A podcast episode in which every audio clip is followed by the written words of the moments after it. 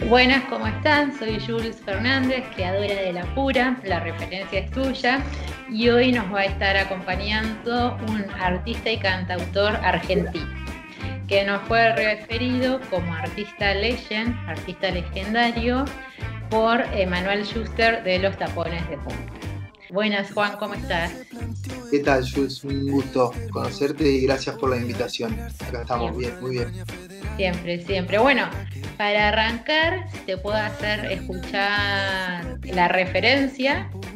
Damos inicio a, la charla. Vamos a ponerle la charla más relajada, ¿te parece? Dale, me encanta, dale, vamos. Así que eh, Emanuel Schuster nos decía esto. Es una persona que yo conozco hace mucho, que toca hace mil años, por eso lo considero legendario.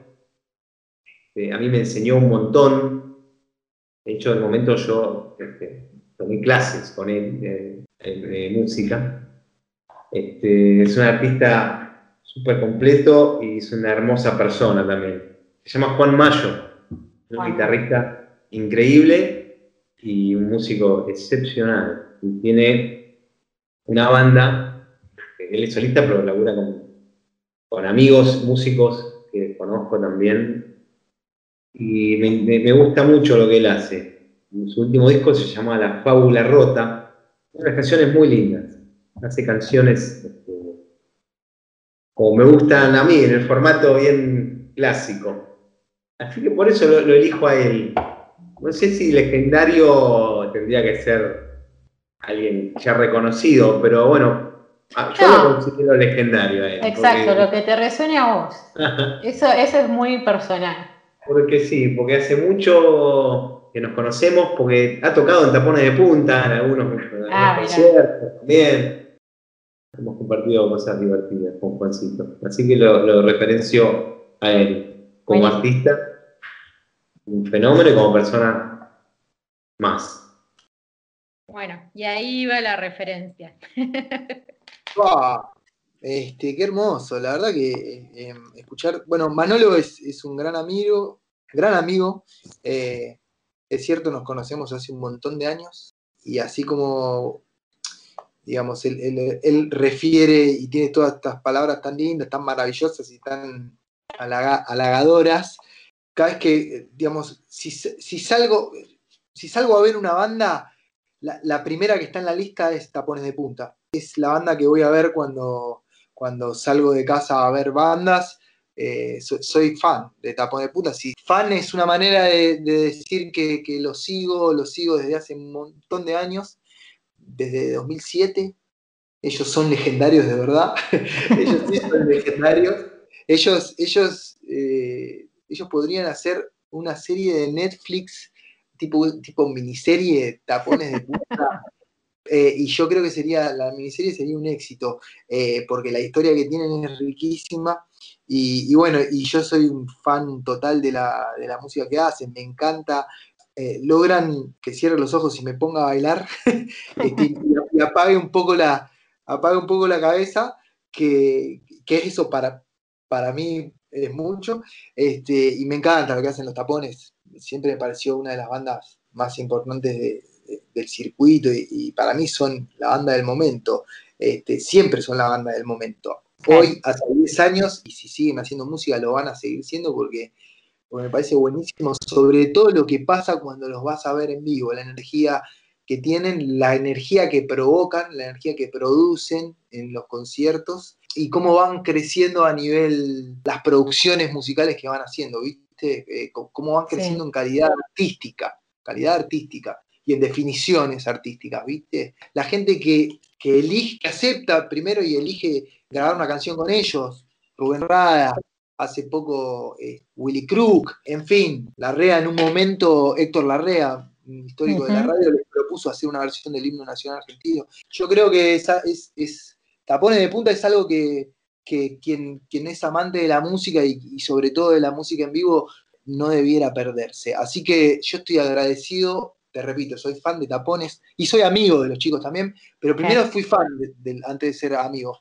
Este, lo fui a ver mucho tiempo, durante mucho tiempo ellos tocaban todos los, los viernes, creo, los jueves. Tenían un ciclo en un lugar que se llamaba Club Éter, que sigue existiendo, un antro de, cócteles o cócteles, no sé cómo, se dice, este, ahí en, Villa, Villa del Parque, y todos los jueves fija estaban ahí, te estoy hablando del año 2008, 2009, y ahí fue que lo descubrí y, bueno, y nunca pude dejar de, ir a la fiesta, que es ver eh, a tapones de punta en vivo. Así que muy agradecido de, esta referencia de Manolo y... bueno, oh, te tenés que sentir halagado. Pero re me Y escuchaba, o sea que fuiste fan y, y, cómo, y tocaste con ellos. Con el correr del, tiempo, bueno, me hice muy amigo de, por supuesto, de Manolo, pero también de, de uno de los como uno de los líderes del grupo, líderes en términos de, por ahí de llevar adelante más el carro, de decisiones, este, que es Facu, Facundo Bainat, que es el guitarrista, compositor y trompetista de la banda, uno de los compositores. Nos hicimos amigos porque cruzábamos en proyectos, nos juntábamos a tocar, sigue sucediendo, de hecho tenemos un proyecto junto con Facu, este, tocamos música gitana, este, es otro de los, como de los side projects si se dice así, como los proyectos paralelos que, compartimos. También estamos grabando un disco con eso. Eh, sí, tuve la oportunidad de tocar de, eh, en tapones varias veces. Cuando Facu no podía, me decía, che, hacemos unos cambios. Estuve de gira con los chicos, así que lo disfruté arriba del escenario también y, abajo. Es decir, que lo hice de manera completa. Este, eh, Qué afortunado muy afortunada. ¿Y, siempre la guitarra o...? La viola, sí, sí, sí, sí, Yo soy, yo soy guitarrista, eh, digamos. Vamos por ahí, empecemos, empecemos. ¿Cómo son tus inicios? Con, sí, con la guitarra, básicamente con la guitarra. En casa, en, realidad mis inicios tienen que ver con que eh, mi viejo eh, es un melómano, siempre, siempre, digamos, tenía la costumbre este, cuando yo era muy chico, de, de, regalarse una vez por semana un, disco, un vinilo, ¿viste? Entonces caía todas las semanas con un vinilo.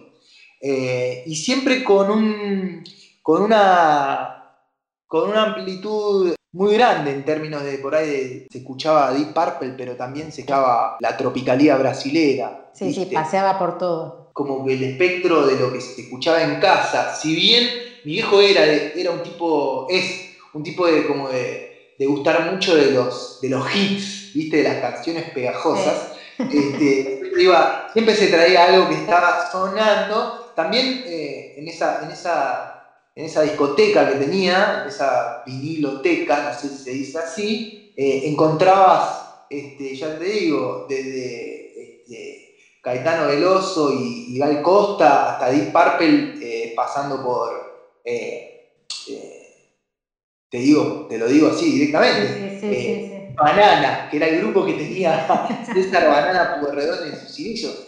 bueno, estaba bien entonces. Había de todo, también había jazz, había de todo ahí. Y bueno, esa fue, ese fue el primer encuentro fuerte que tuve con la música, a partir de, esa pulsión. Y después la guitarra aparece cuando estaba en la escuela en la escuela primaria como, como, como, un objeto que para mí eh, en ese momento fue mágico por, el efecto, mágico digo en el sentido de, esta cosa que, tiene la magia, que es que creer o no creer, ¿viste? O, el asombro que produjo este, ver a un compañero de la escuela eh, tocar la guitarra. El efecto que eso en mí produjo fue, bueno, mágico y maravilloso, digamos, y, y entonces me las ingenié para conseguirme una guitarra eh, se la, digamos, primero se la pedí a mi viejo, pues sabía que tenía una guitarra prestada y cuando era pibe no la pudo conseguir, eh, eso como que no, a mí no me, me dijo, mira, no la puedo conseguir, déjame ver qué sé yo, y yo tenía una ansiedad tan grande que fui a encaré a la maestra de música de, la escuela, este, eh, Ana María se llamaba, y le dije, Ana María, yo había descubierto que había unas guitarras tiradas en un armario, hablando de una escuela pública acá en Saavedra, capital federal, este, año 92 más o menos. Descubrí que había unas guitarras que estaban tiradas, entonces la encaré a la maestra y, le dije, eh, si yo me hago cargo de la guitarra, le cambio las cuerdas, la pongo a punto, me la puedo quedar. Me dijo, bueno, está bien, y te la podés llevar a tu casa, pero cuando yo la, la necesite, me la tenés que devolver. Y así fue que tuve mi primer guitarra, una guitarra criolla, casi, te diría, tres, cuatro años, este, que me la dejó Ana María. Bien, Ana María. ¿no? Ana María fue la que, la que, habilitó a, que yo tenga el vínculo con el, con, con el instrumento por primera vez. Así que bueno, ese fue mi primer encuentro con, el instrumento. Y ahí, bueno, viene todo un camino de estudiar, de, después una cosa más formal, de estudio más de, académico, conservatorio, la Esnaola, después este, la Escuela de Música Contemporánea, en fin, cosas, y, ahí empezar, empezar a tocar y, también empezar a escribir, o hacer el intento de escribir. Ese, fue, ese, es el, inicio de la... El inicio. Sí, me llamo Juan Manuel Mayo, este, pero bueno, el nombre artístico... Artístico, el seudónimo artístico. Sí, sí, el nombre que elegí es Juan Mayo porque, bueno, no sé, fue una elección. Primero fue un chiste. El primer disco mío eh, se llama Juan Mayo y algunos meses del año, que era la banda que me acompañaba. Este, eh, de eso se van a cumplir 10 años ahora. Este, y, bueno, eh, ese fue como el primer, el primer álbum que grabé y lo puse así, me parecía como descontracturante, al menos como para salir a presentarme con un nombre solo. ¿Y siempre fuiste solista, o sea, cantautor, o pasaste al principio por algunos proyectos como banda, como formato banda? No, no, pasé por, pasé por un montón de proyectos eh, en formato banda. En paralelo, además de como del trayecto artístico que, que, tracé y que sigo trazando, digamos, hacer discos, escribir canciones, escribir para mí, escribir para otros, arreglar. También soy instrumentista, digamos, me, durante muchos años me dediqué a, tocar con diferentes artistas, ¿viste? Laburé bastante como sesionista, tuve muchas experiencias de banda hasta el momento en el que decidí que quería tener las libertades eh, sin saber las responsabilidades que, conllevaba ser solista en términos de tomar todas las decisiones, pero ser responsable por, por articular un grupo de laburo, por articular, bueno, todo lo que eso conlleva, ¿no?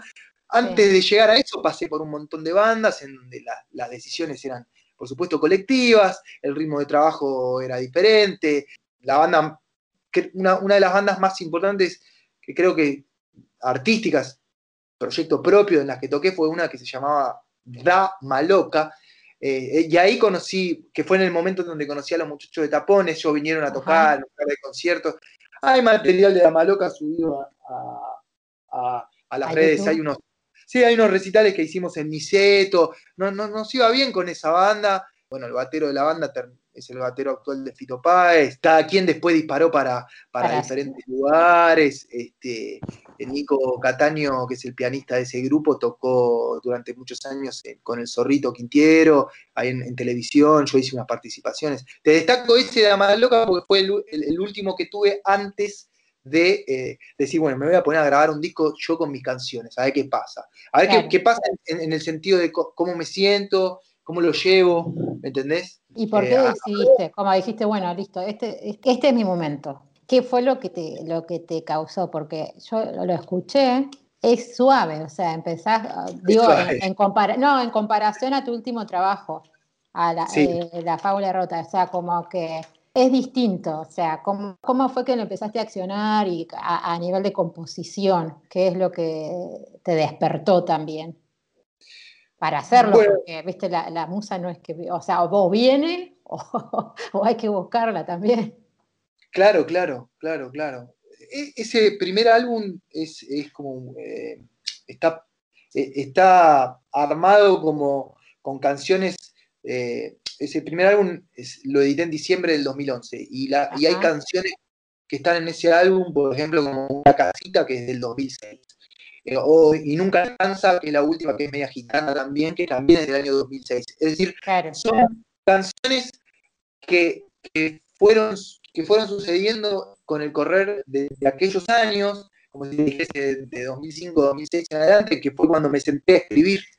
Eh, digamos, me senté a escribir con la pretensión en el tiempo de hacer un oficio de eso, de buscar ahí que, me, genera, me generaba y me, sigue generando mucho placer, sentarme acá al piano, o sentarme a la guitarra, o por ahí eh, me viene una idea a la cabeza de contar una historia, me pongo a escribir y después la musicalizo, en fin, como sucede, digamos, eso, pero eh, eh, en principio fue como lúdico, ¿viste? Fue como agarrar todas esas canciones. Yo recuerdo, mira, una anécdota linda que tengo sobre, sobre un momento de, de, ese proceso que fue, bueno, tengo, tenía como 20 canciones, ¿viste? Escritas. Todas las que arrastraba y las que había escrito como en el último tiempo. Y en ese momento me había juntado con un gran, gran amigo que todavía seguimos trabajando juntos, Alan Frischberg, que es técnico, es técnico de sonido, este, eh, y, nos conocíamos hace años, antes de ese momento, eh, que me dijo, che, vamos a grabar las canciones, me dice, yo voy un día a tu casa, este, estamos hablando de 2009 más o menos, 2010, antes de producir el disco, y yo te, te pongo un micrófono y te pongo un... Y, vos las tocas con la guitarra, con el piano, como las tengas, ¿viste? Bueno, eso sucedió, él, me dio ese empujón para decir, bueno, vamos a hacerlo, y cuando tenía las 20 canciones, en la, digamos, en la, como que hubo un, ahí me, me enfrenté como a la primera decisión difícil, este, fue, eh, ¿qué, hago con todo esto? ¿Cómo lo meto en un disco? Digamos, en ese momento me, producía, no, sabía qué canciones elegir, porque sentía que eran diferentes entre sí las canciones. Y vos, decís que es suave, pero hay, ¿viste? hay un poco de candombe, un poco de reggae, hay un poco de, un poco de las cosas que, yo venía playando a probar. Había un montón de puertas y ver cómo funcionaba yo con todo eso, eh, con cada una de esas puertas, en cada uno de esos terrenos en los que yo me metía. Hay, hay hasta bosa. Claro, esta anécdota es linda, porque, porque además me resolvió un montón. En ese momento había escuchado el primer disco de un grupo, este, que hoy es una bandaza, seguramente la conoces, eh, que es Sig Raga. Sí. Eh, no sé si conoces a los chicos de Sig Raga. Bueno, en ese momento habían sacado su primer disco y, ese disco a mí me había partido la cabeza, ¿viste? Como hacía tiempo que no escuchaba algo eh, este, en términos del género canción, que me vuelve tanto la, digamos que me conmueva tanto como me había conmovido ese álbum. Y me enteré que tocaban en un lugar, eh, en Maquena, acá en Capital Federal, y entonces me llevé, me fui a verlos, me llevé un en ese momento todavía existían los CDs, me copié los 20, los 20 temas, los 20 maquetas en un CD, y así bien, bien, bien monitor, cuando terminó el concierto de los pibes, me fui al camarín, los encaré, y les dije que, su música me que su música me encantaba, que me había, que me había quedado deslumbrado, que, nada, y que quería agradecerles y que quería compartir mi música con ellos, ¿vi? Le dejé el demo. Así como como este, sin conocerlo, pero como de par a par. Eh, y, en ese momento me dijeron, estamos acá en una mesa este, tomando una cerveza, venís un qué sé yo, güey. Nada, terminé tomando birra con ellos, después como que se armó una zapata, terminamos tocando juntos, qué sé yo, y a las dos semanas vinieron a casa. Este, los invité a tomar unos mates a casa, qué sé yo, y a compartir. Y en un momento, este, bueno, vino la devolución. Había expresado que estaba como cruzado, que quería hacer un álbum, que eh, Nico, el guitarrista que gran tipo me dice, escúchame, está buenísimo que sea todo diferente. Y, vos sabés que el efecto de eso tan sencillo, de alguien a quien uno admira tanto, ¿no? Y que había, generado todas estas cosas tan lindas y de su música, me destrabó para decir, son estas canciones. Bueno, nada, la anécdota es esa, digamos. que bueno, que eso me ayudó a ir a buscar como el consejo de alguien que, de un colega, de alguien que, que admiraba mucho, me, me destrabó ahí el abrió la compuerta para que diga, son estas las canciones. Y ahí dijiste, este, este, es. Exactamente. Ahí terminé eligiendo el repertorio de ese álbum, que mi primer álbum, que se llama Todo lo que sucede en un segundo. Perdón, me llamó mucho la atención el nombre de ese álbum. Sí. Eh, Porque después también tenés un tema homónimo, de, creo que es con el que empezás, ¿no? Es el primer tema del álbum, sí, sí, sí. Se llama Todo lo que sucede en un segundo porque ese tema eh, ocurrió así como o sea, sucedió, sucedió de una manera tan fuerte y explicó también el momento que yo estaba viviendo este, en varios aspectos de, la vida. todo esto puede suceder, la vida puede cambiar en un segundo, es como una fotografía que te la sacan en un momento, pero después ya no, no existe más. El trabajo más reciente que vos tenés es un sencillo, sacaste trailer, que es del, del 2020. Sí. Pero en el medio, o sea, pasaron como 5 o 6 años hasta que llegaste a la fábula rota. Sí. ¿Qué anduviste haciendo? ¿Estuviste compartiendo otros proyectos o, eh, o estabas tocando o la escena también era en un momento que por ahí se prestaba un poco más para, para estar tocando, ¿no? varias cosas. Con el grupo que armé para presentar el, primer, el primer álbum estuvimos tocando intensamente hasta el 2013. En 2013 eh, hubo como una especie de parate. Sí, tuve la oportunidad de empezar a tocar con artistas quizás un poco más grandes, de trabajar con artistas más grandes en el sentido de, de ser sesionista. Empecé a compartir, se me dio esa oportunidad y la tomé una decisión que tenía que ver con, bueno, es una oportunidad para, aprender también, ¿no? Aprender de otros artistas, transitar escenarios. Toqué con Babel Orquesta. En un momento Babel estaba como en la cresta de la ola. Eh, Babel Orquesta es un grupo, eh, es una compañía, es una compañía que tiene actores, actrices y músicos y lo que hacen básicamente es eh, música del mundo. Cuando digo música del mundo entra chamamé paso doble, eh, lloro y samba brasilero con música judía, con música balcánica. Eh.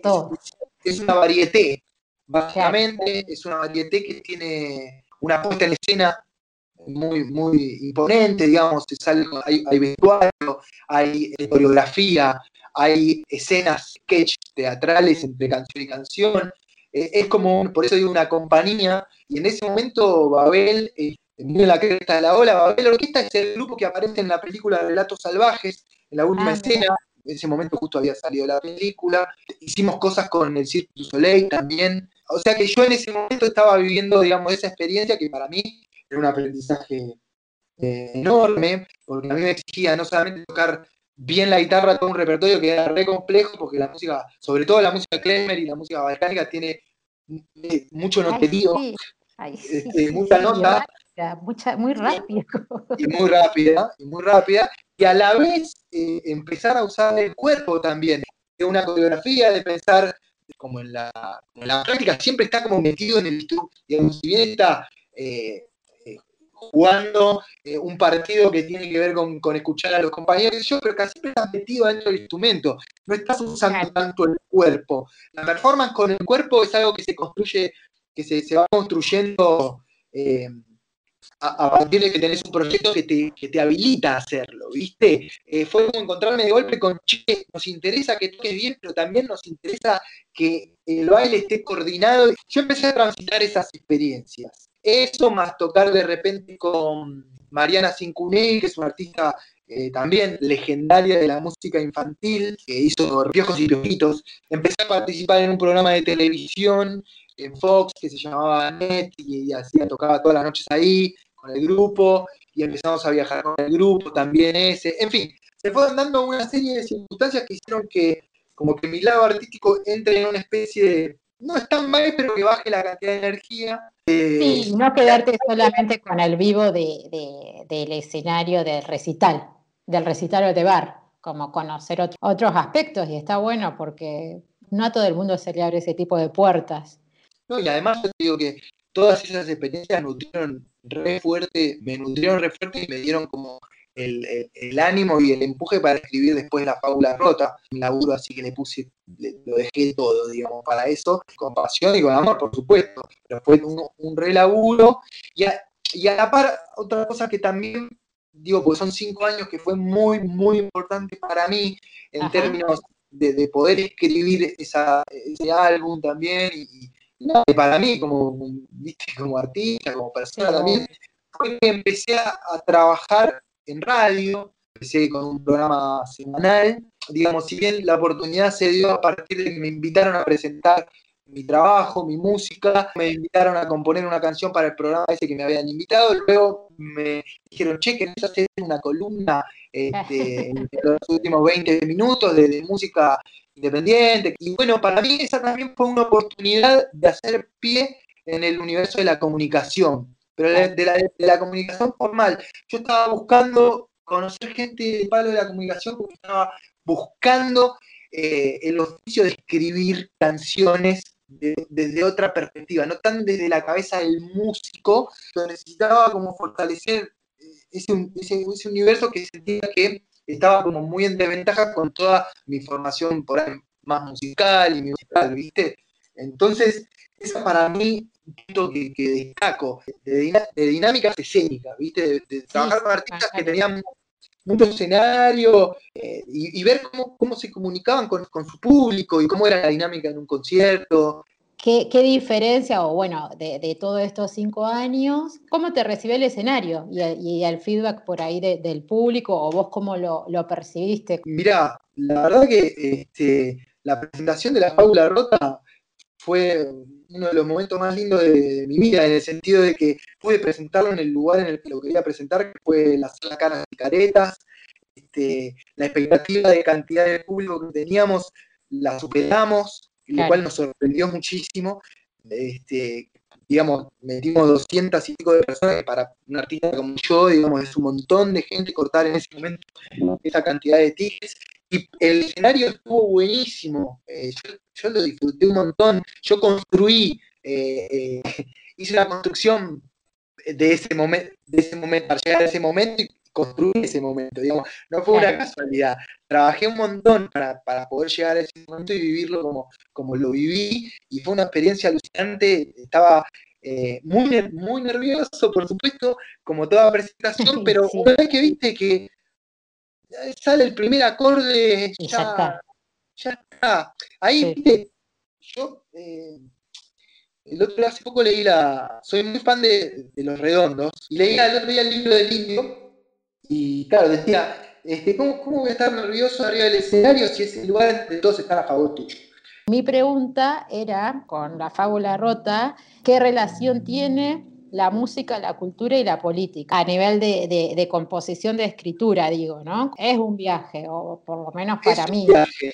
Sí, hoy con la distancia pienso que es un disco pesado, pesado, pesado en el sentido que no es, desde la, lírica no es fácil de escuchar, eh, la lírica no es fácil, es pretenciosa, pero es la búsqueda que tenía y fui re honesto eh, con lo que quería decir en ese momento, cómo me sentía en ese momento. Es un disco profundamente, a pesar de que está construido eh, ladrillo a ladrillo con metáforas, es un disco profundamente político, y profundamente político. tiene, El hombre sin cabeza es una definición política. Después tiene, por ejemplo, 114, 114 es el, es el nieto de Estela de Carlotto, es el nieto recuperado. Después tiene una especie de poema musicalizado que se llama Cantar para los peces, que tiene que ver con una transformación, este, o al menos en ese momento así lo sentí, de, los seres humanos que la dictadura militar tiró al río. Dice, nunca imaginé una vida acuática. Tiene algún momento lúdico y divertido que tiene que ver con el Mundial 90, bueno, y así, tiene algunas canciones de amor también, pero es un disco profundamente político desde mi mirada, pero es un disco difícil de escuchar porque está cargado o, tiene la pretensión de estar, de, que ese viaje lírico sea con, mucha metáfora, ¿viste? Exacto, sí. Bueno, nada, yo lo re disfruto hoy, pero por ahí hoy, hoy estoy haciendo otra cosa. estoy en otra búsqueda. Si hay personas que por ahí no te conocen, ¿Qué le recomendarías que por qué tema o por qué trabajo tuyo empiezan? Em, y siempre por el último, ¿no? Este, siempre lo último que estoy haciendo es lo que más me, más me motiva. Sí, es lo que, lo que más me tiene en este momento con la energía. O sea que yo le, recomendaría a que quiera escucharme que escuche lo último que hice o lo último que está publicado que no es lo último que hice, pero es lo último que está publicado. Como un flash, de atrás para adelante, no, de adelante para atrás. Exacto, sí.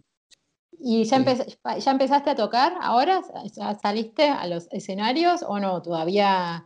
No, eh, no salí, porque tomé la decisión todavía de no salir y porque estoy como con un proyecto nuevo, es el proyecto de un grupo. Fui convocado por un, músico amigo, es un productor de la hostia, que es Matías Zapata, Mati Zapata, estaba, estaba con la idea de hacer un grupo, me dice, che, estoy, van a armar un grupo, me dice, de, un grupo de compositores. Y me convocó y me acepté, encantado con la oportunidad de, de, formar otra vez, de, formar parte de un grupo otra vez, ¿viste? En donde todos componemos, está Zapata, tú y yo, está Damián Carvajal y está Gelo Insaurralde. Y bueno, me ha devuelto un poco a esta, a esta situación de, que extrañaba tanto de sala de ensayo, de la decisión colectiva, del acuerdo, del desacuerdo, pero obviamente eh, somos todos cuarentones, entonces todos ya tenemos un tránsito de grupo, entonces se maneja, todo, se maneja todo de una manera dinámica y ya sabemos las cagadas que nos mandamos en el pasado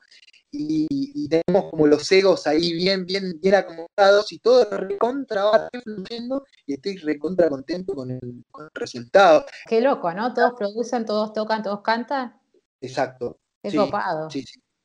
Es re buen formato y canciones que estamos poniendo ahí, las que nos salen, son canciones que invitan a, como a salir a, bailar y a moverse. Hay, no sé, hay rumba, bolero, guaracha, guaracha amiga de Santiago del Te vamos a tener que ir a escuchar con este formato de banda. ¿Qué deseas para este 2021? Tocar mucho, tratar de tocar lo más posible. Me encantó. Bueno, y la última, una de las últimas, bueno, pero ya con esto ya se me fue. No, no.